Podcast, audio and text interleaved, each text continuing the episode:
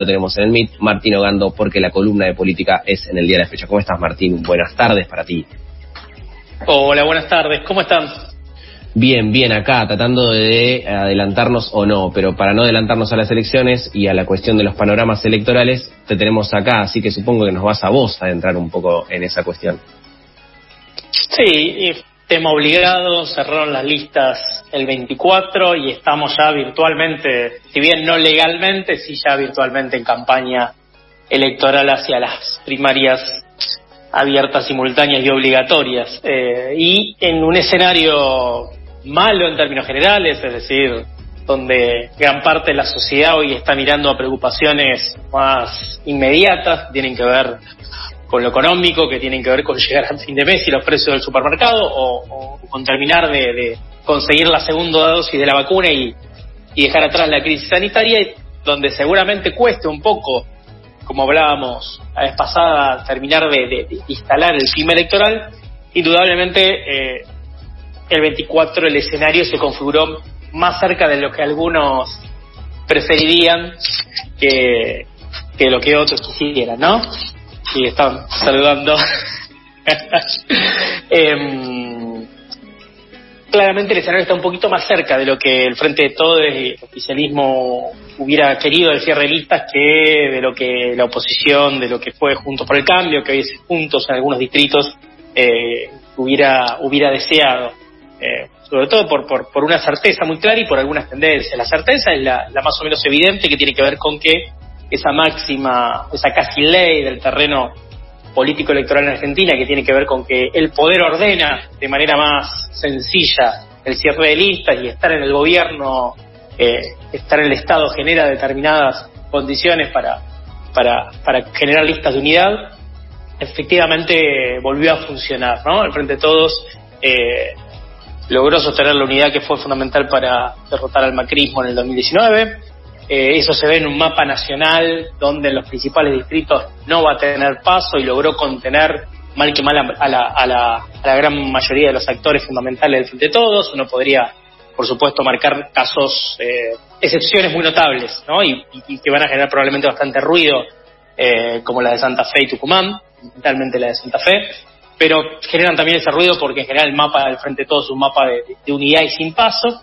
Eh, con un Alberto Fernández que logra efectivamente sostener alguna de las prerrogativas que en los cierres de lista han estado asignadas en general a los presidentes, a los jefes del Ejecutivo, ¿no? poner a los principales candidatos en los distritos centrales como la provincia de Buenos Aires, como el caso de Víctor Los Zapatos en la ciudad de Buenos Aires, y además aguantarla, digamos, en esta demanda que había de que suelte algunos eh, miembros de su gabinete, en particular Santiago Cafiero, su jefe, jefe de gabinete, para ser candidatos. ¿no? Hay una, una, puja, una tensión en el interior del Frente de Todos los días previos y, y, Alberto salió indemne relativamente de esa, ¿no? No dio el brazo a torcer, lo cual el caso de Alberto no deja de ser un dato.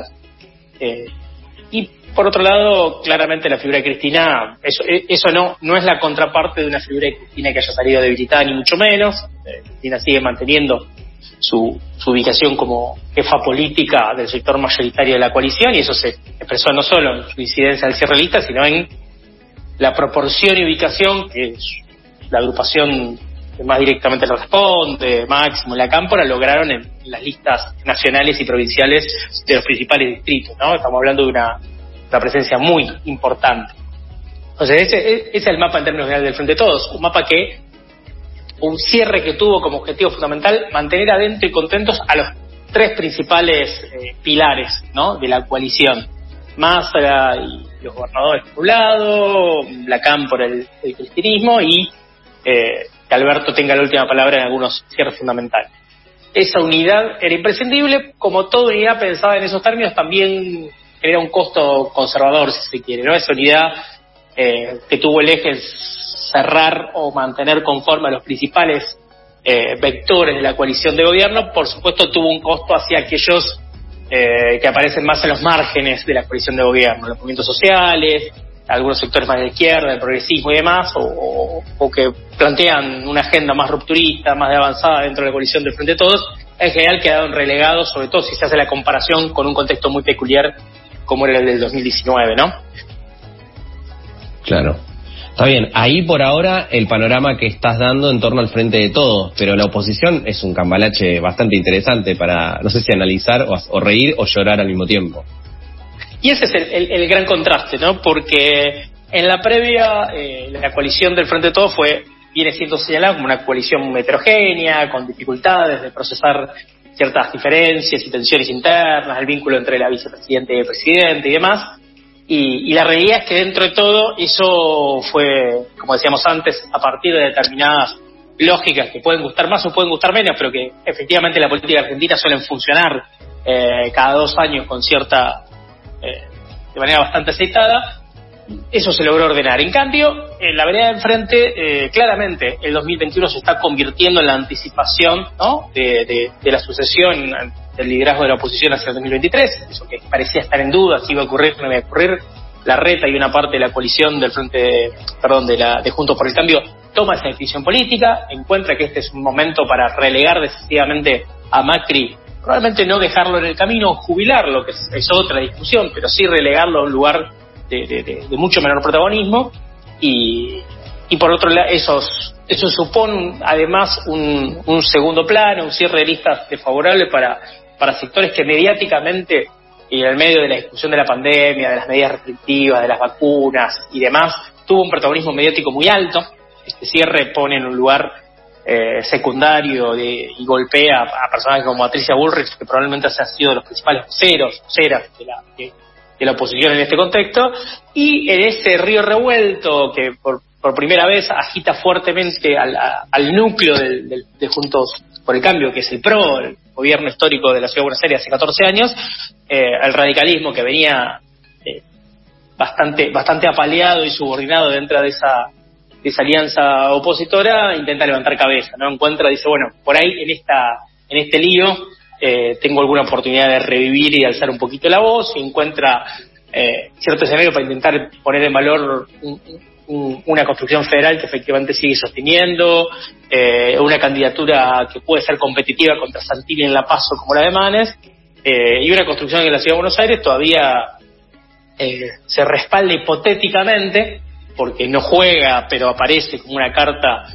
de negociación con la reta siempre siempre ahí, que es una candidatura que es potencialmente competitiva como la de Martín Lustó eh, en la ciudad de Buenos Aires, ya sea para cargos locales o para cargos nacionales. ¿no? Entonces, efectivamente, si uno, los primeros 15 días, las primeras 10 días del, desde el cierre de lista en adelante, tiene un escenario donde la oposición eh, se la vio bastante errática como para marcar agenda eh, y bastante metida hacia adentro en, dirimir ¿no? los, costos de un cierre de listas que, que a nadie terminó de dejar conforme y mucho pase de factura interno, ¿no? Hay que ver, por supuesto falta un montón, y eso no, no seguramente se irán acomodando eh, los tantos en la, en la posición también. ¿Y cómo se...? No, esa, perdón, vos. Sí, Martín, sobre eso teníamos, por ahí empiezan a surgir, viste, discusiones que quizás a veces son medio marginales, pero que, bueno, pueden este, aparecer, que es si tiene sentido, por ejemplo, meterse en esas internas desde afuera, es decir, yo no pienso votar a Juntos por el Cambio, pero si vale la pena para vos eh, agarrar y, qué sé yo, ponerle un voto, por ejemplo, a Manes, entonces con ese voto yo especulo que estoy eh, desfavoreciendo o complicándole las cuestiones a la reta en un futuro, ¿no? En el caso de que gane Manes en provincia, por decir algo. Sí, creo que, que, efectivamente entramos en un terreno eh, fuertemente especulativo, por lo tanto siempre eh, desde mi punto de vista poco poco deseable para la tanto para la práctica como para el análisis político, ¿no? Porque efectivamente eh, estamos frente a armas de, doble filo, no tenemos dentro de, la disputa Junto por el Cambio, y bien uno puede identificar eh, un sector que hoy pone su énfasis en fortalecer un núcleo duro y para eso radicaliza el discurso y, genera un, discurso claramente más de odio, con más mayores dosis de misoginia, de agresividad y demás. Vemos Fernando Iglesias, toda esa, esa lacra, un poco todo ese, todo ese discurso, uno, uno ve más diferencias de, táctica política y de construcción de poder al interior de una alianza que, diferencias ideológicas profundas, ¿no? Lo cual le permite claramente a, a la reta querer comandar una, una, una alianza con toda esa gente adentro, ¿no? Y necesitando indiscutiblemente el apoyo de ese voto duro y fuertemente antiperonista, y demás eh, para tener chances electorales. Y lo mismo es, digo, lo mismo podemos decir para el caso del radicalismo. Eh, eh, pensemos que uno de los, que el candidato, pensemos en esto que vos decís, en esa especulación, pensemos que un posible candidato presidencial del radicalismo es Gerardo Morales, ¿no? Entonces ahí uno pensaría, bueno, es una buena apuesta debilitar a la reta, que es tener que optar en quién es más reaccionario entre la reta y Gerardo Morales. Probablemente y lamentablemente terminaríamos cayendo en la cuenta que, que, la reta era el mal menor y entraríamos en una serie de especulaciones que no creo que no, que no tendrían mucho mucho sentido. Pero sí, efectivamente, eh, eh, la oposición tiene en contra o, asume las reglas del juego de cuando un partido sale de gobierno, que es tener que dirimir el liderazgo de esa oposición. Y el 2021 va a ser el momento para dirimir ese liderazgo. Eso puede debilitar a la oposición y favorecer un escenario de triunfo del gobierno que sería importante por, los números legislativos, por los números del Congreso, sí, a condición de que dos elementos que ya no son certezas, sino apenas tendencias que puedan desarrollarse, se cumplan. Eso es lo que ya mencionamos la vez pasada, y que son los que tienen que ver ya no tanto con el cierre de listas, sino con el resultado de la elección.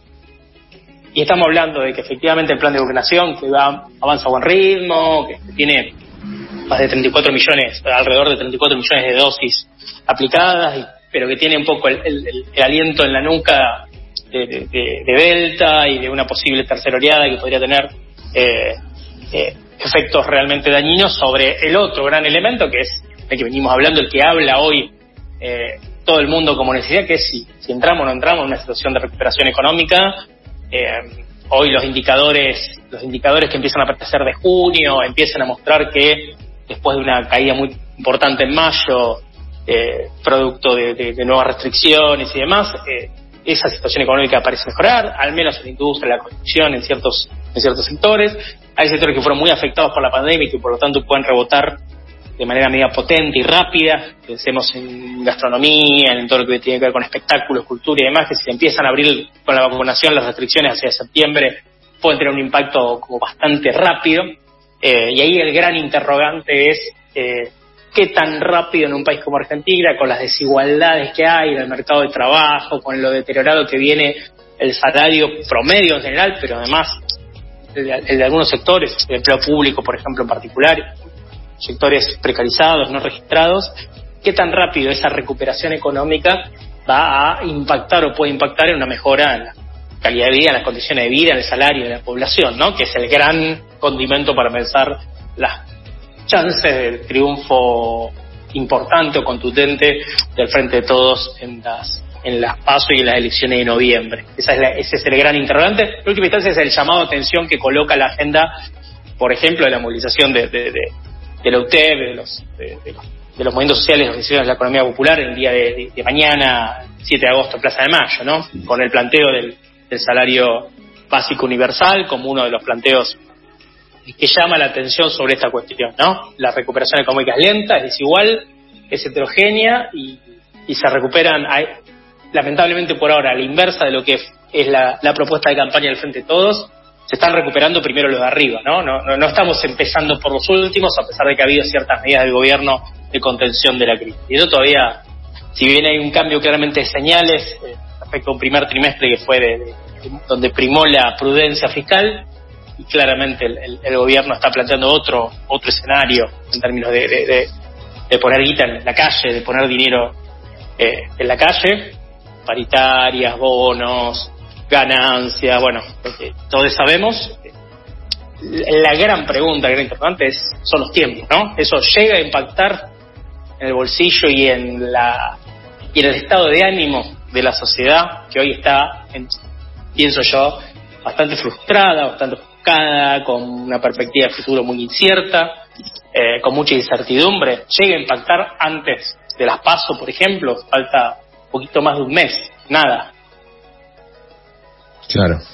Eh, estábamos por cerrar la columna, pero igualmente eh, no puedo evitar preguntarte, chiquito, sobre el final, eh, a propósito de los 14 años del Ejecutivo porteño ininterrumpidos. En una elección de medio término como esta, y vos antes también traías el eventual o posible, si sucede, debilitamiento de la reta en la ciudad.